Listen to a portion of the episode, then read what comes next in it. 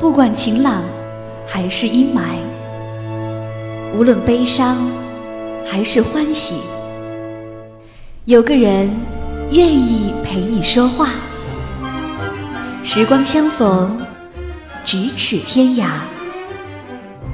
那些自由无用的灵魂，在音乐里互相抵达。这里是一弹一唱。新卓艺工作室，诚挚出品。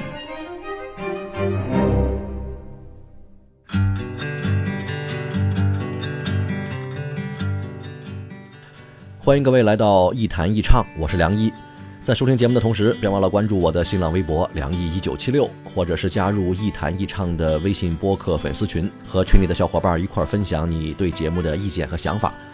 我们群的口号就是一句话：我一高兴就发红包。前不久，我在网上回答了一个网友的问题，他问我：这九五后的孩子们现在已经有了第一批的大学毕业生，为什么他们喜欢慢择业呢？在各种原因里啊，我觉得有一个现象啊特别有意思，就是现在的年轻人呢，其实在时间上并没有我们想象的那么紧张，他们的家境和经济条件已经比上一代人好了很多，而且他们自己呢也有了更多的兴趣爱好和个体觉醒意识，所以在绝对条件上，他们将拥有也愿意拥有更多可以自己支配的时间。其实不仅是年轻人，工作十年之后的职业稳定期或是舒适期啊，也同样会出现一个时间支配上的自由选择期。因为工作趋于稳定之后，很多事情变得更加驾轻就熟，我们对自己生活的把控能力也在不断提高，那时间的支配权呢也会变得更大。那么问题来了，无论是年轻人还是中年人，当我们拥有一些可以自己支当我们拥有一些可以自由支配的时间的时候，最应该做的事情是什么呢？其实这个问题不难回答，因为这里面呢有很多现成的答案和成功的范例，比如读书啊、旅行、培养自己的兴趣爱好等等。用这些选择去通那一部分空闲或是自由的时间，当然是不错的选择，毕竟这都是一种积极健康的生活方式。但是在人生意义上空泛地谈论某种生活方式，其实呢作用并不大，也未必有什么具体可行的建议可供大家参考。如果我们再实际一点啊，因为毕竟日子是实际的嘛，那我们还可以更进一步。就拿读书来说，我们当然可以看看那些修身养性的书啊，看看那些关于宇宙啊、哲学呀、啊美学呀、历史方面的书，当然也可以看看小说。看看别人是怎么构思和描述一个故事的。不过这些阅读还不足以在短时间里给我们带来什么深度的影响。我倒是建议，如果有时间啊，我们不妨通过读书啊，或者叫学习，然后呢去参加一些考试。这样一来可以给自己定一个现实的目标，督促我们的读书和学习；二来呢，如果这个考试通过了，那我们还能有别的收获。收获什么呢？就是证书啊。这证书有什么好处呢？那我之前在节目里给很多朋友已经说过了，证书至少有三大好处。第一，它实实在在证明我们在某一个行业或者某一个领域的水平和能力，这是一种通行证，说白了是硬通货，在一定范围里它就是管用，就是现在用不上，以后说不定什么时候呢就能派上用场。第二个好处，证书是我们获得这个生活存在感的证据啊。我们怎么证明自己比别人强呢？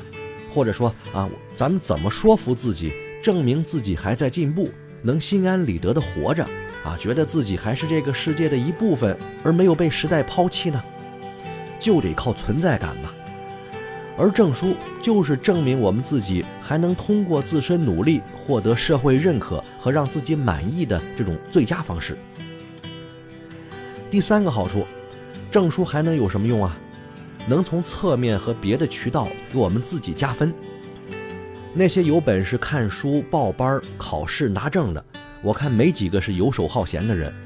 就算对人生没什么大的理想，那起码也是老老实实、本本分分的啊，希望自己的日子越过越好的人。这样的人不会坏到哪里去，也差不多都是一些呃老实可靠的人。保不准什么时候我们还会去经历招聘啊、相亲啊、竞标啊、评级啊等等一些人生大事。那时候，这些证书就是我们填表时候的一个加分项。或者是赢得别人好感的好帮手。更重要的是，证书还有一个最大的好处，就是它具有一种长期有效性。你就拿我们的这个大学毕业证书来说吧，啊，咱们上学的时候这个辛苦也好，轻松也罢，你只要顺利的毕业拿到这个毕业证，那以后你走到什么地方啊，找工作啊，这个评职称，那这证都管用啊。你像学位、学历证书。就是社会最公认的时效性最长的个人证明材料。同样的，其他一些专业证书也基本上都是长期有效。虽然不能说一劳永逸吧，但是相对于一个人漫长的职业生涯来说，如果短时间里能够获得一种长期有效的加分项，那仍然是一笔赚钱的买卖嘛。所以第二个问题又来了：既然证书这么好啊，这么重要。那我们应该选择什么样的证书去学习和考试呢？怎么样才能啊又不耽误工作，又能合理的安排这个学习时间呢？首先，咱们要明确一点，任何以考试拿证为目的的学习，都不能依靠闲情逸致和暂时的激情。没做好心理准备就买回来一大堆这个教材和学习材料啊，甚至还报了什么什么样的一个培训班，这是典型的激情学习。不一定不成功，但是概率比较低。建议呢，呃，您可以不花那些冤枉钱了。那如果我们做好了准备，应该怎么做呢？我给大家这么几条建议哈。第一，仔细的选择一个行业或是领域的证书，这其中的方法有很多。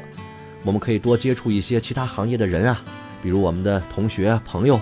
那你身边总有一些从事着和我们不同职业的人吧？那看看他们的行业有什么机会啊？需要什么资质？这种资质怎么去取得？啊，适不适合我们？等等。选择一个证书或是资质啊，去学习和考试，大概有这么几个原则：实用性和价值高低，考试难度，以及是否对社会普遍开放。一般来说呢，国家特许或是有强制性准入要求的。啊，社会上需求量大而且又稀缺的，那全国甚至全世界都承认的，呃，另外就是未来几年这个行业发展有前途的证书，那含金量就相对比较高。第二个建议，认真研究一下取得一个证书或是资格认证啊，大概需要付出的时间和精力成本。说实话，不是所有证书啊，咱们都有资格去报名的。也不是所有证书你都有这个能力能考试过关的。一般含金量越高、越值钱、越稀缺的证书，那考试难度肯定就越大。甚至有些东西呢，根本就不是考的这个死记硬背和教材上的这些书面知识，而是考的你的社会阅历、生活常识，还有一些专业操作经验等等。那如果离自己的能力太远，或者即便是咱们付出了一定的时间和精力，也几乎是不可能完成的，那就不如放弃了。当然呢，这个建议呢仅仅是相对的啊，每个人的这个潜质啊、用功程度啊、悟性啊，以及他自己对自己的要求啊都不一样，所以不能一概而论。第三个建议，有效的利用时间啊，这是大白话了。时间这东西呢，在客观上是绝对公平的，但是在主观上呢，又是绝对不公平的。因为每个人的方法和效率啊不一样，具体怎么利用时间，我想我没法给出一个标准答案。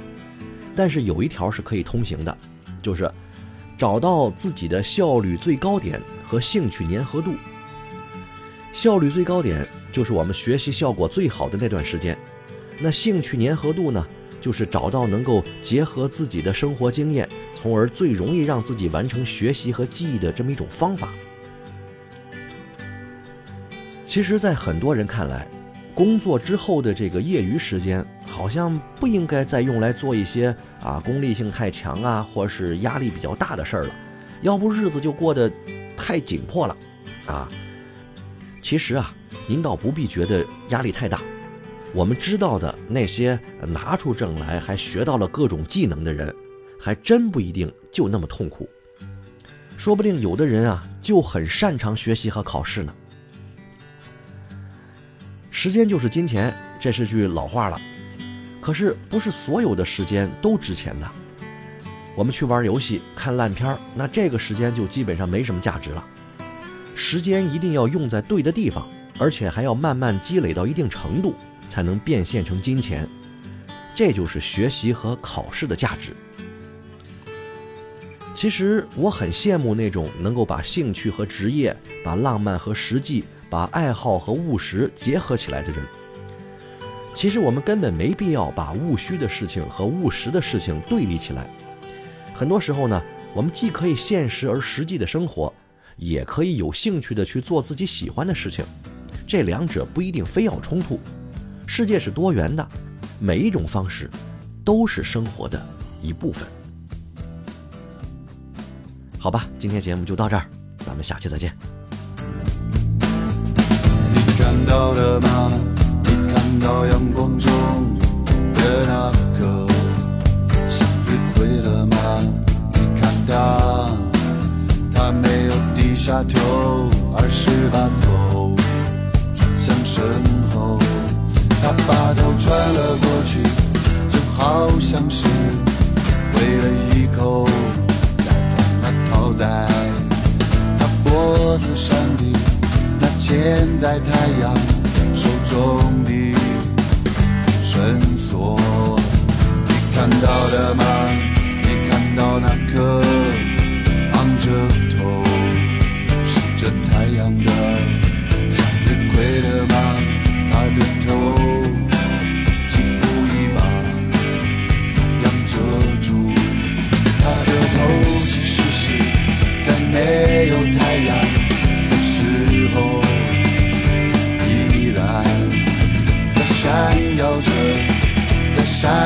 着，在闪耀着光芒。